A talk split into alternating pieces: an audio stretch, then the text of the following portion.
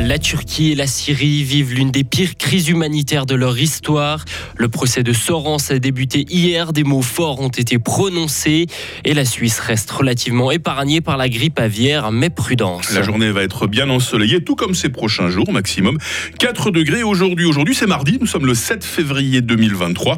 Hugo Savary, bonjour. Bonjour Mike, bonjour à toutes et à tous. Le bilan humain continue de s'alourdir en Turquie et en Syrie. Après le séisme de magnitude 7.8 qui a touché les deux pays hier matin, impossible de donner des chiffres précis. Selon le dernier bilan paru il y a moins d'une heure, plus de 4300 personnes ont trouvé la mort et des milliers d'autres ont été blessés. C'est maintenant une véritable course contre la montre pour tenter de sauver les survivants, Sarah Camporini. Oui, les premières aides humanitaires sont en train d'arriver d'un peu partout dans le monde. Une équipe de 8 ans de secouristes suisses, 8 chiens de recherche et 18 tonnes de matériel sont en route. La mission helvétique s'est envolée hier soir de Zurich. Quelques heures avant, c'est une équipe de la Rega qui s'est également mise en chemin. Et le temps presse, non seulement en raison de la gravité des blessures des survivants et de l'ampleur des dégâts, mais aussi à cause des conditions météo hivernales. Les températures ont chuté et font courir un risque supplémentaire, celui de l'hypothermie aux blessés. L'OMS, de son côté, craint que le bilan continue ainsi de progresser fortement. Le séisme pourrait faire jusqu'à quatre fois plus de morts que les 4300 annoncés provisoirement. Merci Sarah et sachez encore qu'un deuil national de 7 jours a été décrété en Turquie. Tension hier lors de l'ouverture du procès du Fribourgeois qui avait abattu un père et son fils en mars 2020 près de Sorens. Le Fribourgeois de 33 ans est accusé d'avoir assassiné ces deux hommes du canton de Vaud dans un chalet au-dessus de Marsens. Tout a démarré suite à une escroquerie concernant la vente de trois tracteurs. Le tribunal pénal de la Gruyère s'est déplacé à Grange-Paco pour des raisons de sécurité et de place. Le prévenu n'a pas encore été entendu dans ce procès. La parole était donnée hier aux membres de la famille des deux victimes. Récit d'audience de Mehdi Piquant. C'est la première fois que les proches des deux défunts étaient confrontés au tueur. Ça fait trois ans que je vis sans mon mari et mon fils et lui est toujours là pourquoi a-t-il un avocat? Il ne devrait même pas être défendu, il mérite la peine de mort ou la prison à vie.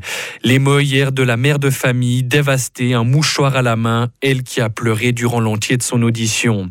Depuis le drame, elle dit être terrifiée à chaque fois qu'elle tombe sur un véhicule avec des plaques d'immatriculation fribourgeoise. Chaque membre de la famille a ensuite répété hier son envie de voir le prévenu rester enfermé pour le restant de ses jours. Je veux qu'il souffre en prison et que sa famille souffre comme nous, nous souffrons aujourd'hui. Voilà ce qu'a lancé en direction de l'agriculteur, la fille cadette de la famille, aujourd'hui âgée de 18 ans. J'ai envie de me défouler sur lui, je veux venger mon frère et mon père. Je sais que ce n'est pas possible en Suisse, mais mettez-vous à notre place et imaginez notre douleur. Voilà ce qu'a encore dit l'un des fils de la famille. Le procès se poursuit aujourd'hui et la parole sera donnée aux prévenus. Le verdict est attendu le 1er mars prochain. Mais qu'est-ce qui se passe au sein de la commune de Chénance? Pour le savoir, la préfecture de la Sarine a ouvert une enquête administrative. Trois personnes sont nommées membres du conseil communal ad intérim. Elles vont accompagner les membres de l'exécutif encore en fonction dans leur travail. Il faut dire qu'il y a eu six démissions au sein du conseil communal depuis le début de la législature. Un rapport d'activité sera ensuite présenté à la préfète au plus tard à la fin juin. Le Corso s'offre une nouvelle vie à Fribourg. C'est en quelque sorte un retour aux sources pour le cinéma. Un nouveau projet nommé Kino Corso va voir le jour. Il mélangera film, culture, performance artistique, lecture et soirée DJ. Les films projetés seront en bonne partie en allemand ou en suisse allemand, sous-titrés français. L'espace devrait rouvrir ses portes en septembre. La grippe aviaire est relativement euh, maîtrisée chez nous, Hugo, mais il faut rester prudent. Hein. Alors que les cas se multiplient en Europe. La Suisse, elle est pour le, elle est pour le moment relativement épargnée. Apparemment, les mesures de prévention, notamment l'absence de tout contact entre volailles et oiseaux sauvages ou encore règles d'hygiène strictes en vigueur dans les exploitations, portent leurs fruits.